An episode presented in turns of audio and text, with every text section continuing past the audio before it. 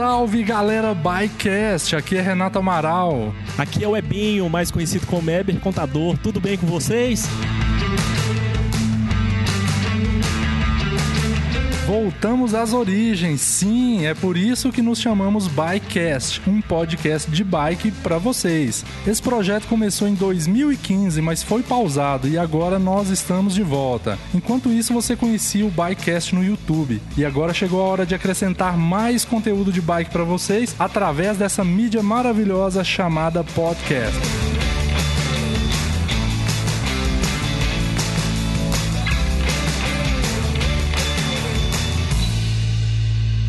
Gente que gosta de ouvir enquanto dirige, enquanto treina no rolo. O amigo mecânico dá o play no Bikecast enquanto dá o trato nas bikes da galera. Tá aí várias formas de agregar informação e entretenimento ao seu tempo. Mas Renato, e o canal do YouTube? O canal fica melhor ainda. Além do conteúdo que vocês já conhecem, nós vamos mostrar parte das entrevistas e os bastidores da gravação dos podcasts. Para quem ainda não conhece o canal, entre no YouTube. Estamos por lá há quase 5 anos fazendo vídeos de bike bike e muita resenha de pedal, com mais de meio milhão de visualizações. Mas Renato, nós não viemos aqui só para falar de podcast, não é mesmo? Exatamente, Ebinho. Hoje a gente estreia o Bikecast para falar com o nosso amigo Tora Racing. Ronaldo Gonçalves, seja bem-vindo. Vamos lá que o negócio vai ser divertido.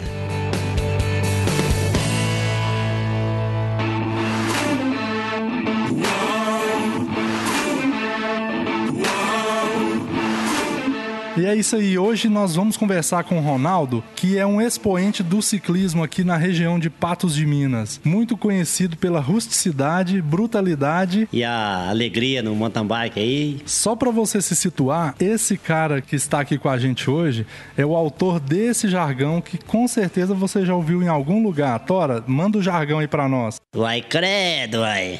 Ele mesmo, Ronaldo Tora Gonçalves, o Tora Racing. E hoje ele vai falar para nós as aventuras que ele já viveu em cima da bike nesse mundão de Deus aí. E você já rodou, né, Tora? Já rodei um pouco, viu? Já tem uns, uns dois quilômetros nas canelas.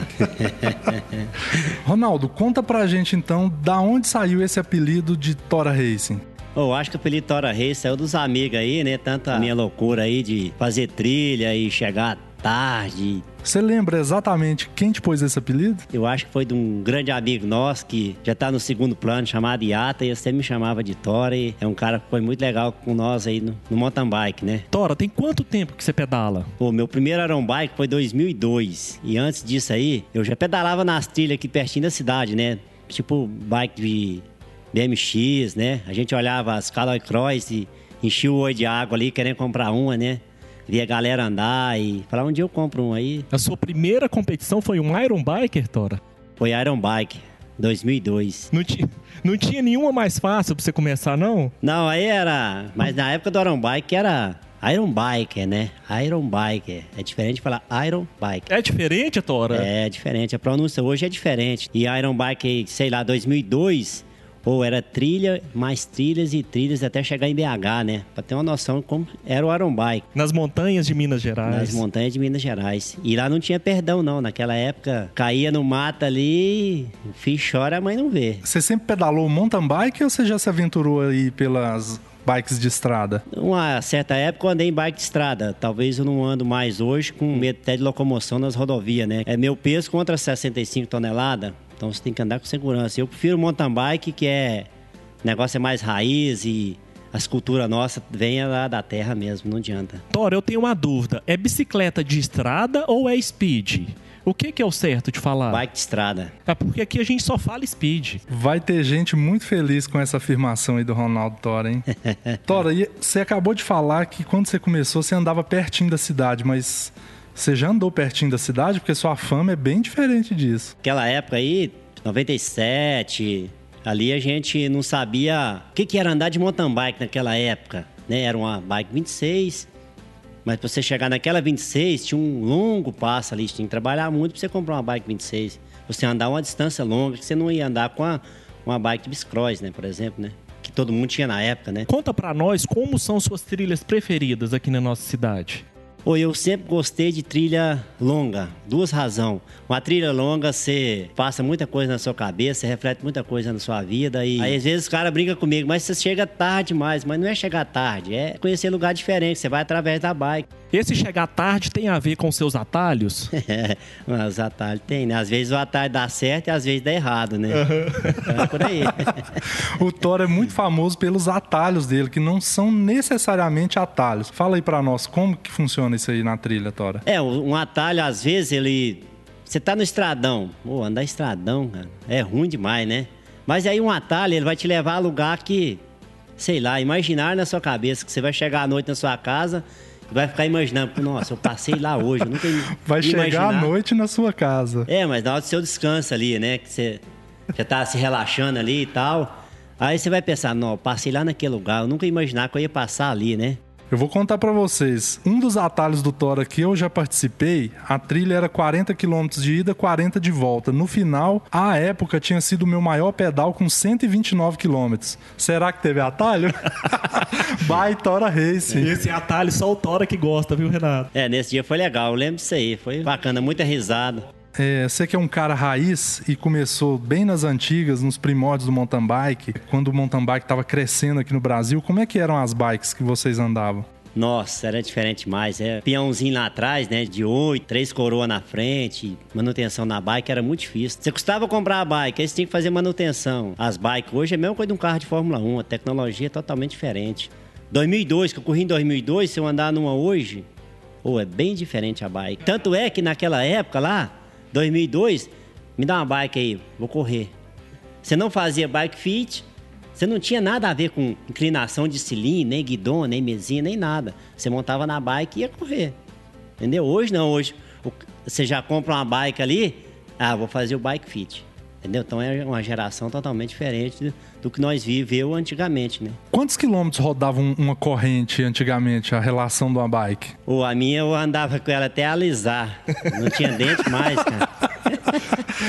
Ficava parecendo um chão preto, lisinho. Aí ia trocava e pronto. Aí escapava, batia a canela no pedal, ou machucava tudo, moço. Que que é isso? Você tá usando uma coroa hoje, Tora? Não, eu já usei, mas eu voltei para as duas coroas. Eu acho que. Você acha que foi uma evolução o uso de uma coroa? Ou... Evolução grande. Só que, porém, eu acho que o, a relação custo-benefício hoje, para a atual conjuntura, eu acho ela cara. A de duas coroas já tem uma relação mais barata para todo mundo. Isso aí é é fato. Não é que, que eu uso duas coroas que eu vou me tornar mais fraco. Tem que olhar custo-benefício, relação. Hoje você está usando 10 velocidades. 11 velocidades com 11, duas coroas. Com duas coroas. Com duas coroas. Tora, e você já falou que já andou de speed, não, desculpa, bike de estrada, você já andou de mountain bike. E o que, que, você acha de, do cross country olímpico? Que é a única modalidade olímpica aí do mountain bike, não é? É, o cross country é, tem seus adeptos, né? Ali, que, que é uma prova muito rápida. Às vezes, por exemplo, aquele treino que você fez o mês inteiro para correr uma prova, vamos falar quatro voltas na pista, aqui em Araxá, um exemplo aqui, fácil. Aí você tá na prova, mas se você furar um pneu, acabou a prova. Tem que encostar, se não der prazo trocar, entendeu? Então, assim, você se treina muito, mas tem seus adeptos. Uma prova de cross-country é bonita de se ver. Porque a galera fica nos pontos ali, torce, grita com o pessoal. Fica mais é próximo aos atletas. Fica mais né? próximo, isso mesmo. Eu tenho esse ponto de vista, né? Não sou contra o XCO, mas eu tenho esse ponto de vista que a galera, ali, a, a relação humana ali, ó, fica mais próximo do atleta, né? Grita, impulsiona ele, né? Coisa que não acontece nas provas de maratona. Conta para nós como é que são suas trilhas preferidas, assim, qual estilo que você curte? Eu curto muita, muita trilha, tipo assim, single track, né? Pode começar no estradão, aí vai se tornando single track eles falam aí no mundo da bike, fala trier de gado, né? Mas aqui nós conhecemos como single track. Eu acho que no single track você curte mais a bike, você entendeu? Você às vezes está com um som legal ali, escutando a música, né? Você vai curtir a música mais legal. O jeito de você frear, pedalar, troca de marchas. Você aprende isso tudo no single track, você não vai aprender no estradão. Estradão você põe uma marcha, tiver 15 km de reta, é a mesma marcha. Você está ali só pilotando a bike. Single track não, é muita variação de troca de marcha, né? Você tem que saber andar na bike, senão você, você vai, vai dar alguma coisa errada ali. Vai voltar com ela nas costas. Tora, sendo um cara rústico como você é, conta para nós como funcionavam as reservas de hotel nas antigas. Em Santa Luzia, você e o Rodriguinho dormiram como? Nós não era de reservar hotel, eu e o Rogério da Silva. Rogério da Silva tinha uma. Quem conhece, tem um pessoal que mexe na nossa cidade, é um, era um, gru- um grupo de irmãos que pedalava, né? Muito forte. Hoje a- até a gente sente falta deles nas provas, né? Mas a gente não reservava hotel, dormia debaixo da- de uma Toyota azul que ele tinha lá e, e largava no dia e ao que via estava no pódio. Então, quer dizer, é, são coisas bem diferentes hoje. Hoje, se o cara não ficar no hotel ali, ele vai passar mal, vai pegar um resfriado, já não larga no dia. Né? Antigamente tinha isso não. Ou largava ou não largava. Tem amigo nosso aí que se, se chover, ele não sai do hotel para pedalar. Pois é, hoje tem disso. Entendeu? E, e café da manhã, ah, quem dera, café da manhã era luxo naquela época. E como que era o apoio e a água nessas provas mais antigas que você ia? Ou eu vou te falar que eu não lembro como é que era não, mas eu nunca recebi nem uma garrafinha não. Mas a quilometragem das provas hoje em dia aumentaram em relação ao passado? Não, acho que elas aumentaram, mas é, às vezes tá faltando aquele charme que tinha antigamente, né? Das pessoas, às vezes ficar no local da chegada. Hoje, por exemplo, tem prova que tem premiação. Ó, que você vê a premiação, não tem mais ninguém lá. Todo mundo já foi embora. Então, acho que nós temos que resgatar isso aí pro mountain bike de novo. Ver a galera subir no pódio, aplaudir, você entendeu? Qualquer cidade que for, poder público, tem que incentivar a galera. Esporte, educação e saúde, a gente tem que ser primordial nisso aí. Tora, você como desbravador de trilhas, qual a melhor trilha que você já fez na vida? Acho que foi quando eu voltei, quando onde eu nasci. Fiz uma trilha de mountain bike. Fui lembrando de todos os passos da minha vida, né? Dos meus avós ali naquela região, né? E isso aí que é legal. E qual foi o pior momento que você já passou em cima de uma bike? Ou quando eu quebrei uma gancheira faltando 25 km de patos. Voltei correndo com a bike. E 25 km by Tora Racing não é só estradão, né? Não, tem que vir a Tayane pra chegar, senão não chega.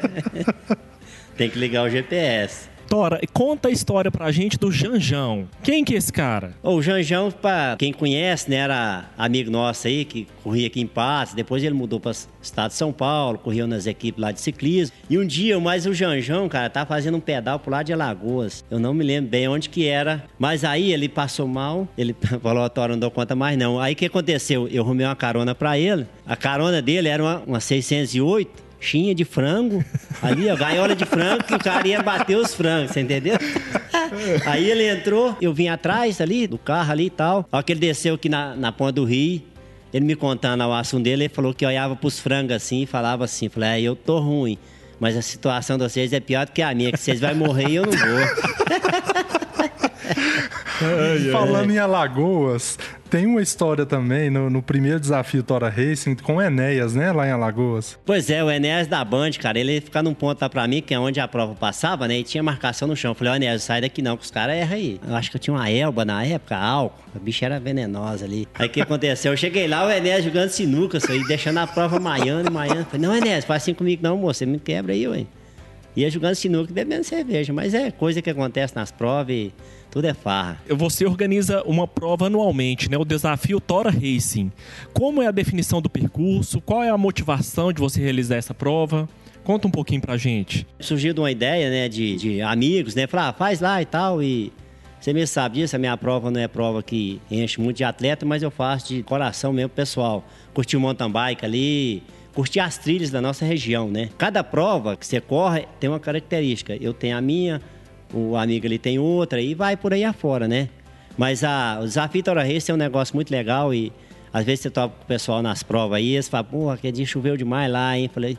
E aí, você gostou? Falou, eu quero voltar. Então, é sinal que a coisa deu certo ali, né? Nunca vou fazer e não faço prova por dinheiro. Eu faço prova porque eu gosto do mountain bike ali, gosto da amizade de todo mundo, como tá vocês aqui, meus amigos do mountain bike, e que quiser curtir a prova, é só ir lá. Porque o dia que se torna, passa a fazer pelo dinheiro, aí você perde o prazer da, da bicicleta, do mountain bike. Qual é o dia do próximo desafio Tora Racing?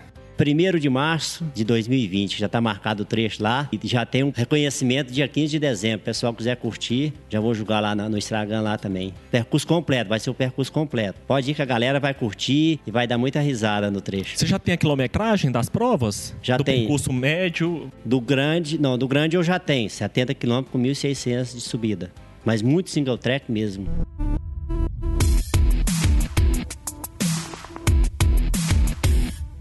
Então, você é um cara bastante experiente nas bikes. Joga o currículo aí pra nós das grandes provas que você já participou até hoje. Eu já corri 4 Cape Epic, um Brasil Ride agora, 5 Pior Será, já corri uns 6 Iron Bike, Copa Internacional e vai por aí afora. As provinhas nossas da região aqui também, para prestigiar a moçada, né? Conta pra nós como que é a sua relação com o Brasil Ride, porque a gente já sabe que esse ano foi sua primeira prova. Porém, você já trabalhou em oito edições do Brasil Ride, né, Tora? Trabalhei oito edições e o primeiro Brasil Ride foi 2010. O fundador do Brasil Ride, Mário Roma, tinha a ideia de fazer uma prova no Brasil por etapa, muita quilometragem, muita subida e tal, né? Aí ele resolveu ir na Chapada Diamantina, que é uma região épica, para quem não conhece, entendeu? Cheia de montanha. E tipo assim, cada Brasil Ride que eu trabalhei, totalmente diferente. Cada prova foi totalmente diferente. Teve uma época que eu ajudei a fazer uns percursos lá também, né? Fiquei muitos dias ali na Chapada Diamantina mesmo. E é legal, a Chapada é bonita. E como que funciona a sua alimentação durante essas provas longas? Ó, eu sou um cara que eu nunca frequentei academia, suplementação, uso muito pouco. Se eu falar que não tomo gel, eu tô mentindo. Tem que tomar um gelzinho. Mas é. Suplementação é rapadura e, e vamos mandar para dentro. Você tem que comer o que você vai gastar ali, é igual carro. Você não pôr combustível, você não anda. Um café da manhã bem reforçado, uma ultramaratona, faz toda a diferença lá na frente. E essa, e essa exatamente é uma pergunta aqui dos internautas. O nosso amigo Flavim perguntou se você consegue fazer um pedal de 30 quilômetros. Não, até consegue. Mas você vai ficar com aquele gostinho de quero mais ali, né?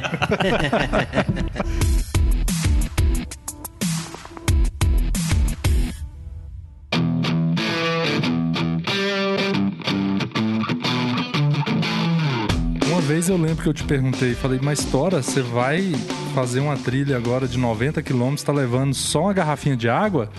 Aí você falou assim, não, tem muito pé de goiaba aí no meio do mato. É, é bem assim? Tem mesmo. Tem as, as frutas típicas da, da época, né? Vou falar agora, final de ano, época é manga e.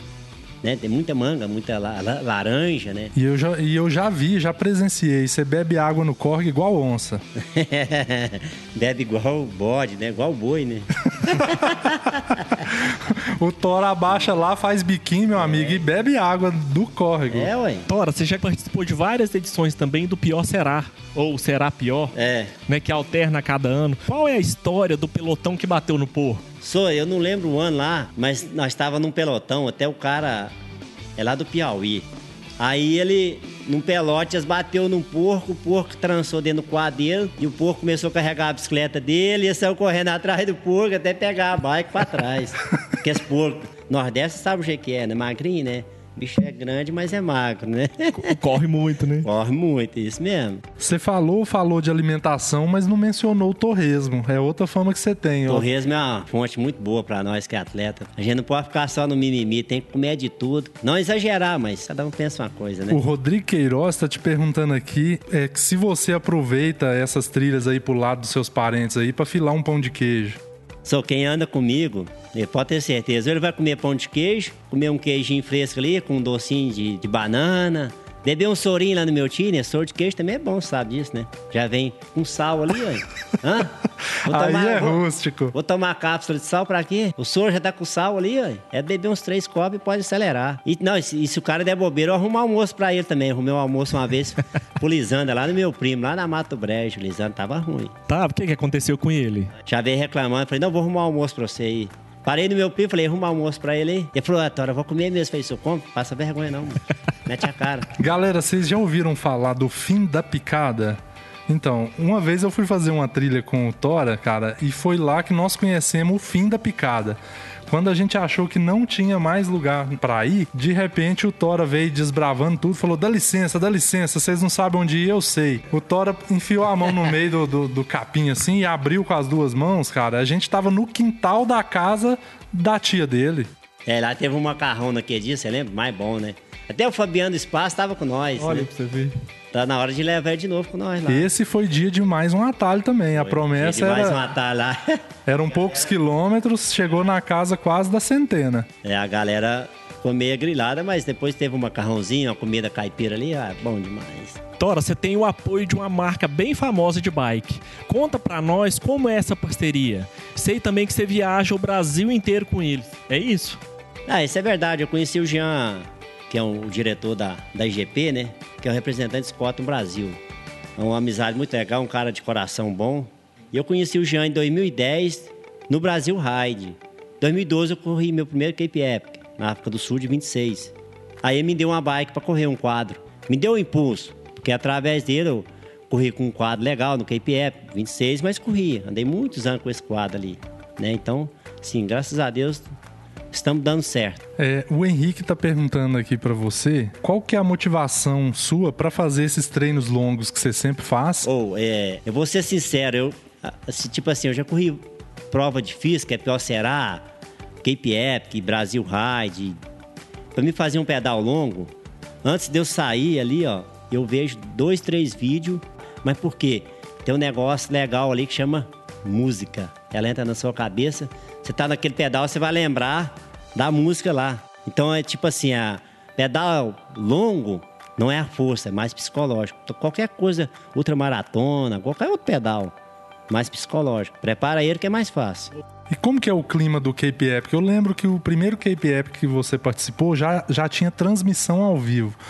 A gente é tão fã do Tora que a galera aqui de Patos de Minas, a gente acordava de madrugada para assistir a largada do Cape Epic para ver o Tora largando. Mas é uma, uma prova mágica, você entendeu? Ó, você alinha ali, fala, tô no, numa outra maratona da, do planeta, em termos de mountain bike, você entendeu? É negócio lá diferenciado. E 2012 é, só para você ter uma noção, é 1.200 ciclistas, 600 duplas. Eu e meu parceiro, nós fomos a segunda dupla a largar. 2012 foi um feito muito legal nisso aí também. Tora, o Cape Epic é uma corrida de estágios, né? Sete dias. Sete dias e, a, e lá sobe, viu? Qual que é a diferença que você pode apontar, assim, as diferenças e as semelhanças entre o Cape Epic e a Brasil Ride? Cape Epic é tratamento lá com o atleta. É muito bom, muito legal tanto antes do estágio como depois do estágio. É, as pessoas lá têm uma cultura diferente. Depois que eu corri Cape Epic, é tipo assim, se, se educa numa prova. Se educar numa prova é o quê?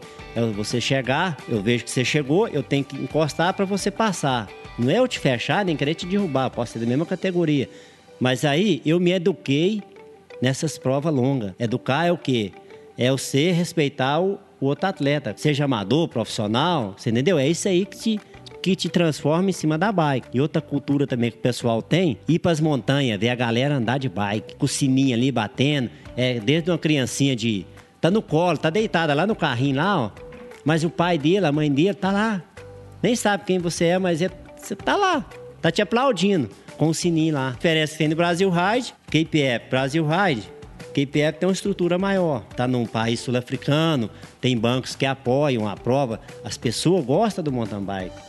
Brasil Ride, Mário Roma fez um grande feito, fazer uma ultramaratona no Brasil, né? Com todos os seus problemas, toda dificuldade. Brasil Ride é uma prova legal para você correr. Como você se anda com seu parceiro? É sete dias. Você vai xingar ele lá nos sete dias, depois você que vez já tá de bem com ele. Você entendeu? Então, prova em estágio e dupla, acima de três dias, acontece aí. Brasil Rádio hoje está crescendo, cresceu de uma forma que, tanto é que você vê muitos atletas UCI correndo no Brasil Ride. Atleta profissional. E como que é durante a prova? Um, é, as duplas, mesmo sendo forte como vocês são, empurram um ao outro, empurra a bike na subida? Como que é Não, isso? Não, a gente sempre vê isso. Mas, tipo assim, todos os parceiros que eu já corri até hoje, nunca aconteceu isso com a gente. Mas um dia pode acontecer, né? Mas você vê muito atleta profissional aí, empurrando a bike, é, empurrando seu parceiro, você entendeu? Mas o próprio nome já fala, correr em equipe. Então é eu e você, não somos uma equipe, não é só eu. Não adianta eu subir na montanha mais rápido que você e ir embora. Cadê meu parceiro? Prova em equipe é os dois, não é só um. Quais as dicas que você dá para participar de uma prova de estágios? Ou treinar bem, andar longe, entendeu? Tem que sofrer. Sofrer aqui para passar bem lá. E psicológico também manda muito. Manda muito. Porque, tipo assim, você faz uma etapa hoje de 100 km com quase 3 mil, amanhã tem outra de 150, 140 km. Então você tem que estar preparado nisso aí. O que, que você fala da etapa rainha, que é a mais famosa da Brasil Ride? Eu gostei por ser uma etapa muito mais difícil, mas é uma etapa rolável, né? Você, a gente subiu cada montanha lá que você não acredita, né? Mas as etapas mais longas, acima de 100, eu prefiro elas. É mais gostosa, você curte mais a prova ali. Eu acho que a, recompensa é maior. Então, a, recompensa de quê? O trabalho que você fez treinando, você curtir a prova, você trocar uma ideia com seu parceiro durante a prova, você entendeu? Então é, é legal isso aí. Eu acho legal. Você zerou a subida das batalhas? Na zerou como, moço? Ia, uma- ia dar sete curvas. Também não, fui até, fui até na metade dela. Mas também empurra, gente. depois eu empurrei. Como muita gente empurrou, né? Tecnicamente, a subida é muito difícil. Eu corri uma prova aqui no, em Delfinópolis, do Ravel, três dias. Tem um lugar lá que é corda e os motoqueiros lá em cima pegando a bike. Os caras das motos sem as botas. Você entregava a bike e acabava de subir. A minha eu não entreguei, eu subi, né? Parece bode que as cabeças. Você ficou amigo do Nino Schurter lá no KPF? Olha, Eu fiquei lá, rapaz. Eu todo dia eu tirava uma foto com ele lá. É um cara bastante assim, pessoa do bem, né? Tira foto com todo mundo, conversa com todo mundo, né? Você vê que ele conversa com todo mundo. Só que, porém, é um atleta profissional que tem sua particularidade que você não pode entrar nela ali. Eu posso tirar uma foto contigo? Se eu não puder tirar aquela hora, ele vai tirar depois, né? Então a gente tem que respeitar isso aí. Você acha que ele é favorito? O Nino é favorito pro ano que vem? Pro Mundial de Cross Country? Ou o Vanderpool vai vir forte? Ou avança, vai detonar todo mundo? Não, eu acho que, tipo assim, eu tô puxando pro lado do Nino, mas todo esporte, como, por exemplo, tem Fórmula 1 que surgiu um, um cara novo aí, tá dando trabalho, tá ali entre os três ali, ó. Eu acho que todo esporte pode surgir uma pessoa nova ali, que vai sair não sei da onde, de uma equipe, de uma fábrica de bike ali, não sei da onde, mas eu, eu jogo meus, minhas cartas no Nino Chuta. Porque é um cara que ele sabe lidar tanto psicológico ali, como força, sei lá, muita coisa envolvida ali com ele. E eu jogo minhas cartas nele. Não sou contra a Vancini. Tem minha, minha, minha torcida particular, mas a gente torce pro brasileiro chegar lá no alto. E você acha que 2020 o Avancini ganha uma etapa da Copa do Mundo? Ele tá bem próximo disso aí. Tora, você já participou de uma etapa do Brasil Ride 24 horas. Conta pra gente como que é isso, pedalar uma bicicleta 24 horas seguidas. É, larga meio-dia, acaba meio-dia do outro dia. O ano que eu ganhei lá, eu pedalei 23 horas e 47 minutos. Você tá O doido. maior feito da minha vida que eu já fiz. Você não dormiu? Você não se Não, alimentou? e tive Que- um grande apoio que às vezes a pessoa esquece que é a família, né? Ali, tava junto comigo ali. Eu nem sabia, você ter uma noção, eu nem sabia que eu tinha ganhado. Acabei a prova, juntei minhas coisas, Você ganhou a prova ainda, tô Tora? indo embora. Aí tô indo embora, o cara falou, não, senhor, você ganhou ali, ué. Eu nem sabia que eu tinha ganhado a prova. Esse é o Tora Race. Tora, como que faz pra fazer xixi numa prova dessa? Você fez xixi na bicicleta? Até você faz, você acha seu meio ali. Precisa falar mais nada, Tora? acha seu meio ali. Melhor parar por aqui. Eu É. ouvi dizer também que no, no Brasil Ride, na Brasil Ride esse ano, você teve um desarranjo intestinal lá na É, etapa. Na, na etapa de Rael da Ajuda para Guaratinga. Deu um desequilíbrio, né? Hormonal. Foi só um desequilíbrio? É, mas aí você, nesse desequilíbrio ali, você não pode escolher cara nem coração. É onde que der, já bate a mão na cerca e cai do outro lado, que o negócio é apertado, filho, é ligeiro. Você já foi convidado pra trabalhar o ano que vem, Tora? Já recebi um convite aí. Na é- Brasil Ride? Tem muita coisa a pensar ainda, né? Mas vamos lá, o pessoal, se eu recebi o convite, porque a gente, o pessoal gosta da gente ali, né? Sem dúvida. Foi- É porque o trabalho que a gente fez lá deu certo, né? O Edson Veloso tá perguntando aqui pra você qual que é a marca do seu GPS. Porque ele tá falando aqui, ó, que falha direto, que só leva pra grota, terra arada e cerca de arame farpado. É, GPS tora, pronto. Essa é uma pergunta que o Alexandre Thiago tá te fazendo, o famoso Xandim. Pergunta o Tora se ele conhece o Peral. O Xandim fala que ele conhece o Peral mais que você. Peral das Andorinhas é um lugar muito perigoso. Se você observar do alto ali, são iguais. Então é muito fácil o mountain bike perder lá dentro e não saber onde vai sair. Peral tem suas atrações, mas tem seus perigos também. Às vezes, para você socorrer uma vítima ali dentro, é complicado. Para quem não conhece, o Peral das Andorinhas fica no município de Presidente Olegário. É uma região de uma paisagem muito exuberante, onde tem paredões de arenito. E você pode pedalar tanto no alto desses paredões, como fazer trilhas descendo dentro do Peral.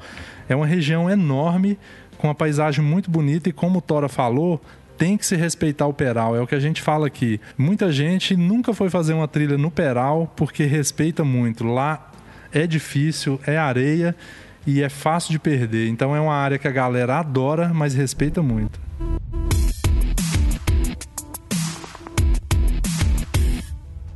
Você tem uma outra frase famosa, MTB, o melhor do planeta. O que, que você leva assim do MTB para sua vida? Ou levo amizade, aquele bate-papo, igual a gente está aqui agora.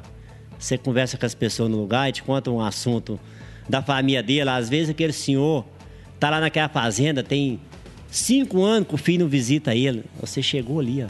O cara vai te dar um café ali, vai te convidar e falar assim com você.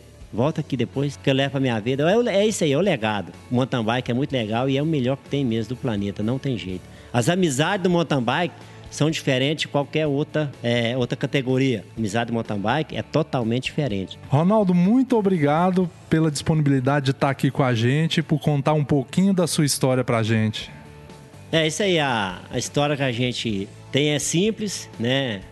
E um conselho que eu deixo aqui é para nós viver a nossa vida enquanto a gente está aqui, é o simples para o simples. É assim que se toca a vida e as amizades que a gente ganha no mountain bike não tem preço nenhum que paga. E é um prazer muito grande estar aqui com o Bikecast, com parabenizo vocês por esse trabalho ótimo que vocês vêm fazendo. É isso aí. Viva o simples para o simples, que a vida vai ser melhor. É isso aí, Ronaldo. Fala pra galera aí o seu Instagram, pra galera te seguir lá. Meu Instagram lá é Tora Reis. Simples assim. Simples assim. Simples para o simples. E é isso aí, galera. A gente conheceu um pouquinho aqui da história do Ronaldo Tora Race, o desbravador das trilhas. Se você tem alguma história rústica como as do Ronaldo para contar, mande um e-mail para a gente. contato@bycast.com.br. Seu e-mail pode ser lido no próximo Bycast. Não esquece de colocar seu nome, sua idade e sua cidade. O Bycast também está nas redes sociais, galera. Instagram, arroba Bycast e no YouTube, Bycast Brasil.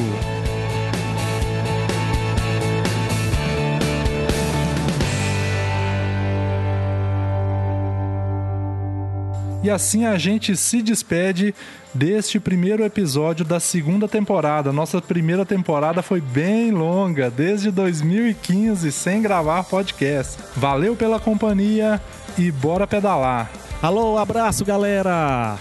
Até a próxima. Obrigado, Renato, pelo convite. E me siga lá no Instagram também, Eber Underline Contador. Valeu, Ebinho. Aquele abraço e bora pedalar para chegar às seis da tarde.